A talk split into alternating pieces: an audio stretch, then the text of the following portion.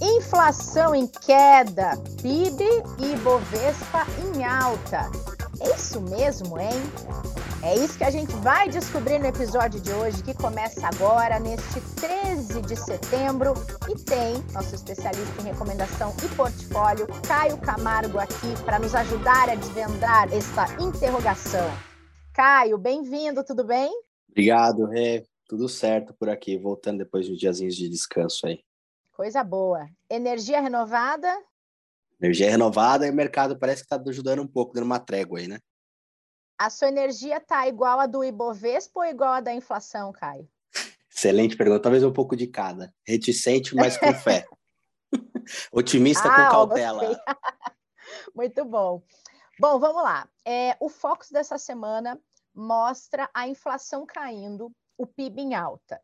É, eu queria saber de você já que na última sexta o IBGE mostrou o segundo mês consecutivo de queda do IPCA, que em agosto essa queda foi de 0,36%. Você Isso. entende que estão começando a aparecer os primeiros sinais do resultado do ciclo de alta de juros que o Copom iniciou lá no ano passado? Legal, uma excelente pergunta. Eu vou até falar um pouquinho mais do PCA primeiro, depois eu falo um pouco sobre o Fox, também traz alguns tá detalhes importantes aqui para a gente entender né, o que, que os, os economistas, os investidores estão pensando. Falando primeiro da inflação, eu não vou trazer boas notícias, infelizmente não, não é a, a, efeitos ainda do, do aperto monetário, né, do ciclo de juros impactando a inflação, né? É, como você falou, ele veio com uma queda ali, uma deflação mensal, né?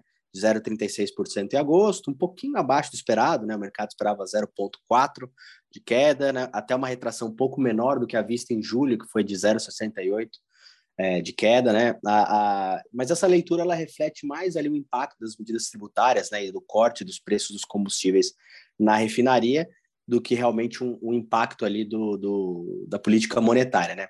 A queda acabou sendo concentrada ali em dois dos nove grupos, né? Quando a gente abre o, todo o grupo, né? Que o IBGE usa para calcular uh, o IPCA, né? Uh, a gente vê que realmente o grupo de transportes puxou bastante fortemente essa deflação, né? Refletindo essas reduções de impostos, né? Além de cortes ali no, nos preços da gasolina.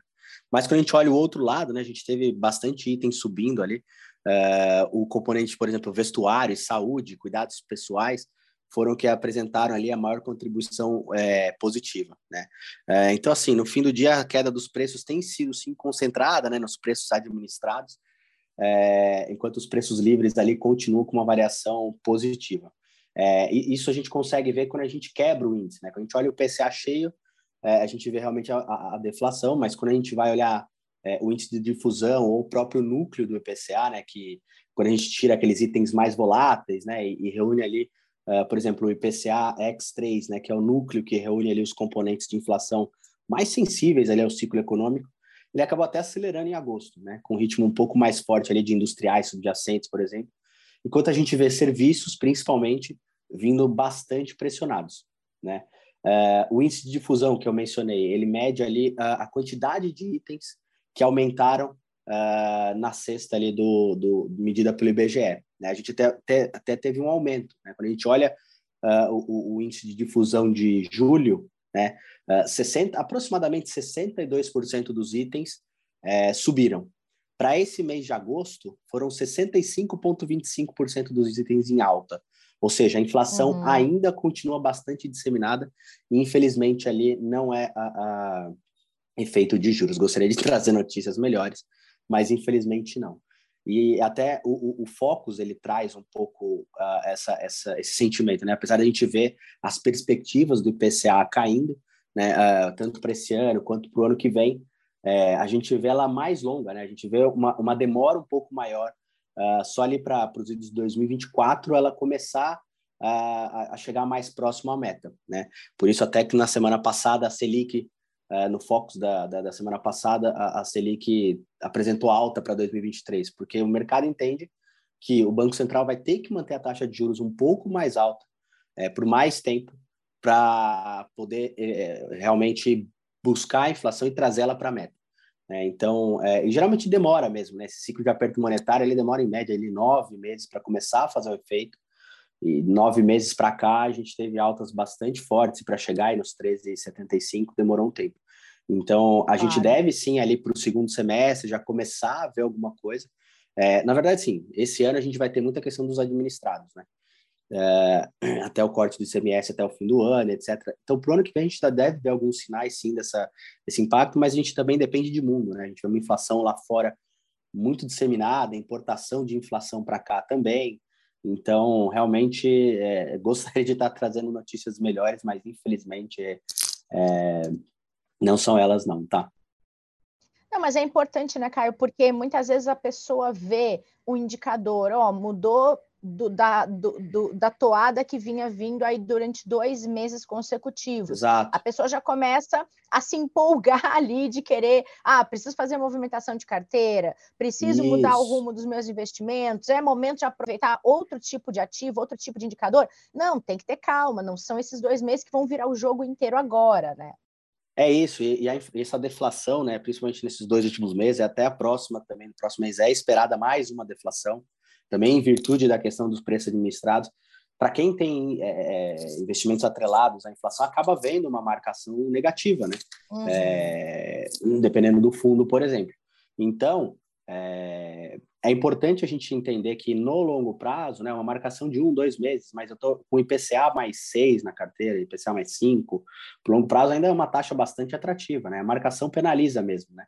Uh, até ouvi um vídeo, se não me engano, ontem, é, falando sobre. O Martin sempre fala isso também, é, que eu não lembro o percentual exato, mas para você ter os melhores dias ali, você é difícil, é muito difícil você acertar, obviamente, o, o, a marcação ali, o dia que você entra, né? Tentar pegar esse movimento, tanto de saída, né? Eu vou sair antes que fique pior, você já pode ter pego pior no fim das contas.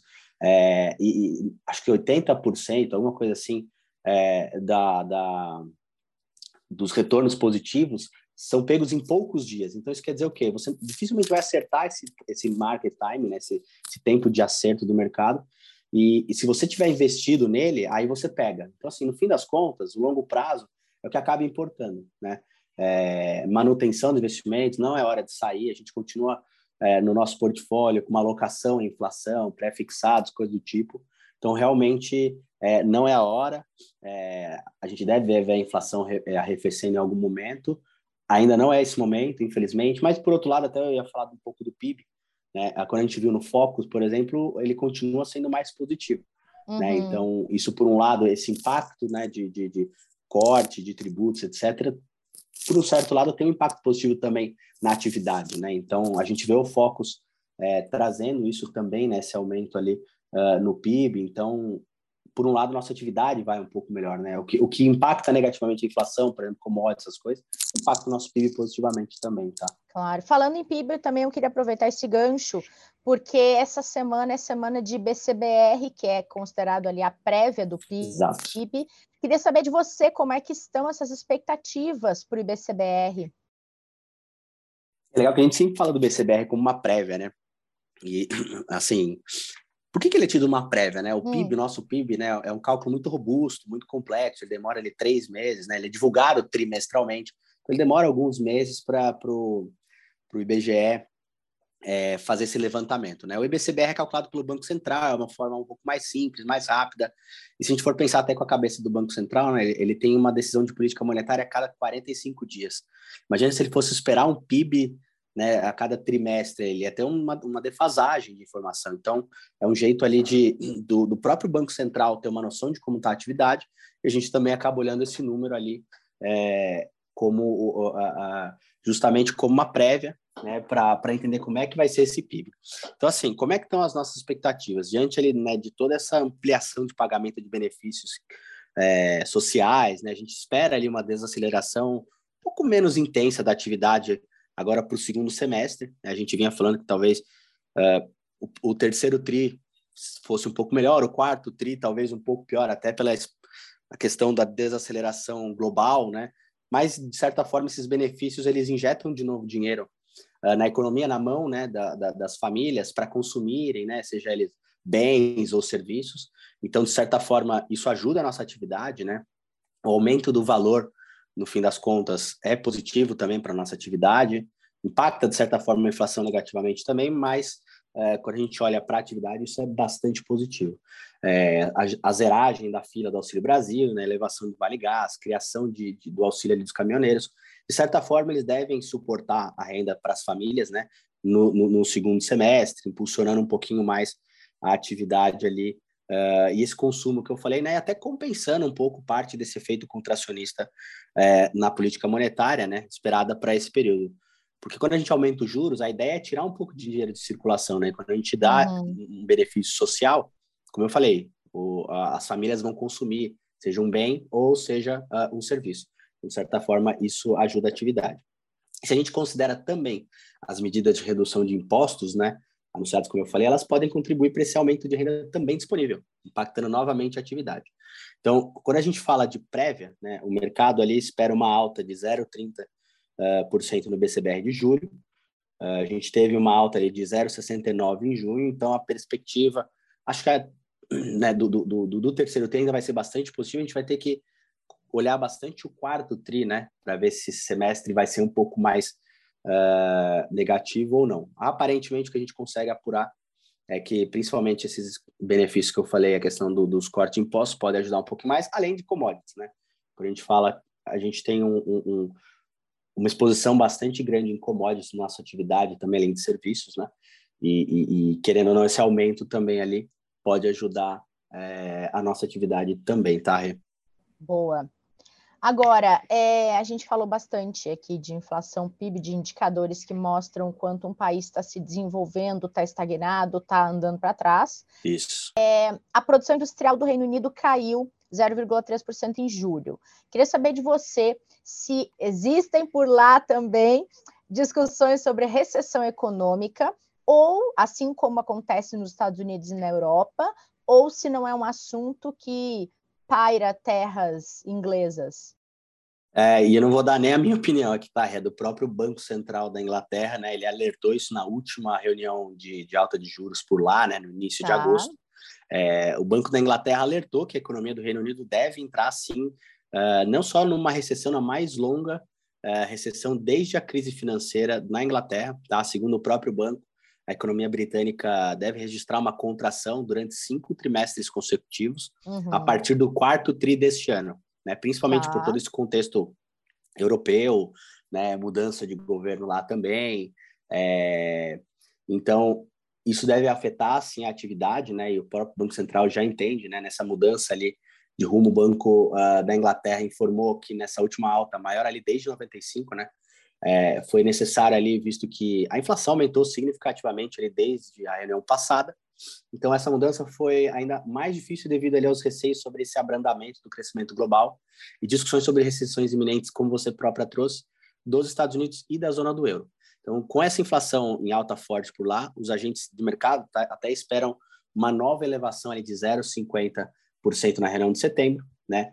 E há um mês atrás saiu o PIB do Reino Unido, que acabou contraindo 0,1% no segundo trimestre, após um aumento de 0,8% no trimestre anterior, né? E, e, e, como resultado dessa desaceleração das atividades, principalmente a, às atividades médicas ligadas ao coronavírus, uma vez que a campanha né, de combate à Covid-19 acabou empregando milhares de pessoas lá no Reino Unido, e essa retirada foi parcialmente compensada ali por uma recuperação é, nos serviços, principalmente de turismo restaurantes, né? Especialmente ali graças ao levantamento dessas restrições sanitárias também.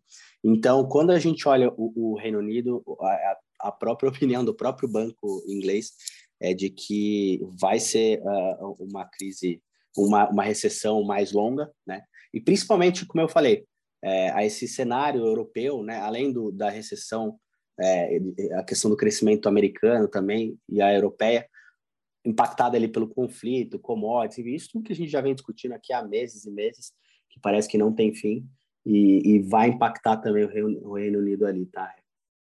Perfeito. Acompanhemos, tem muita coisa para acompanhar nesse quarto, nesse é. último trimestre do ano, né?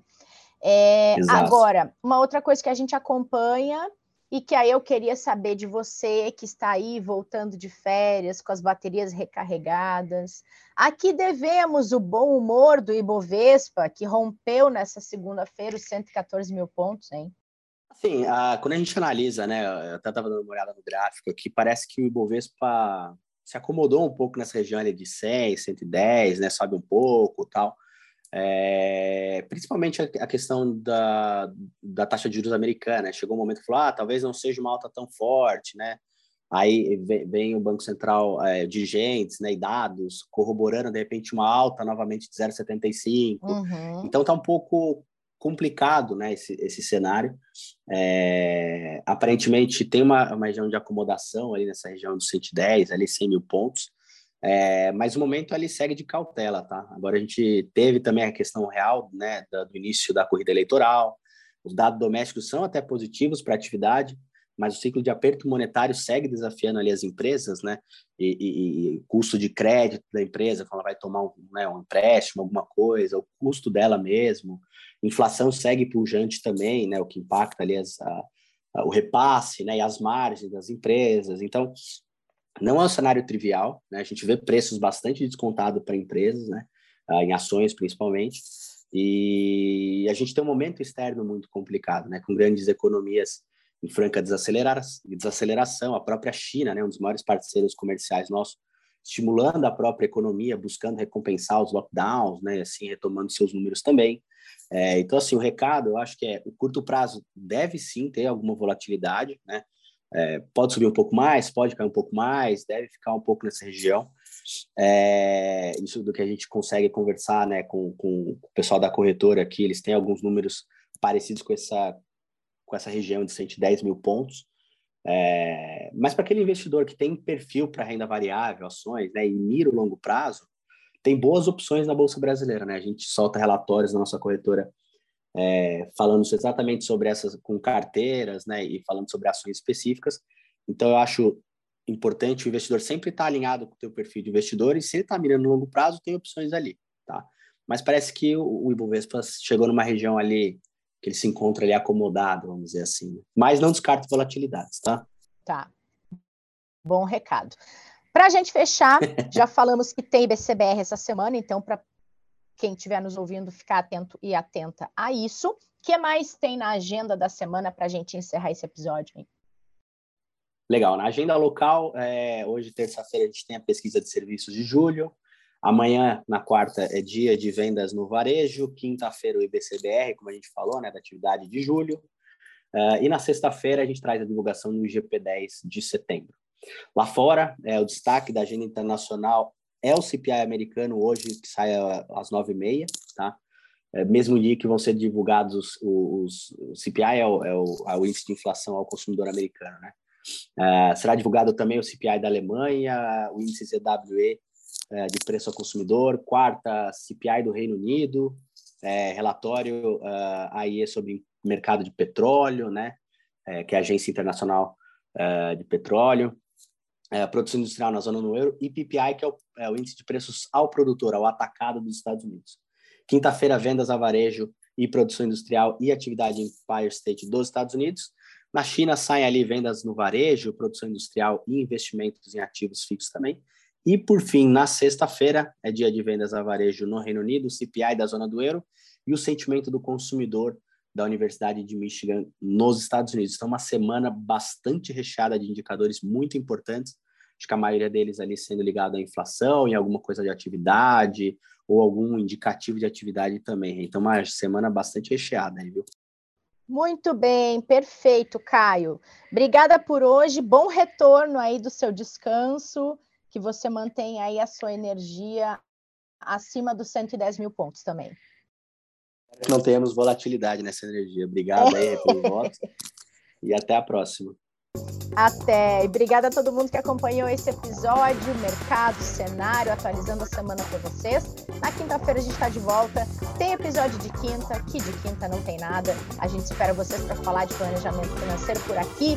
Obrigada e até lá.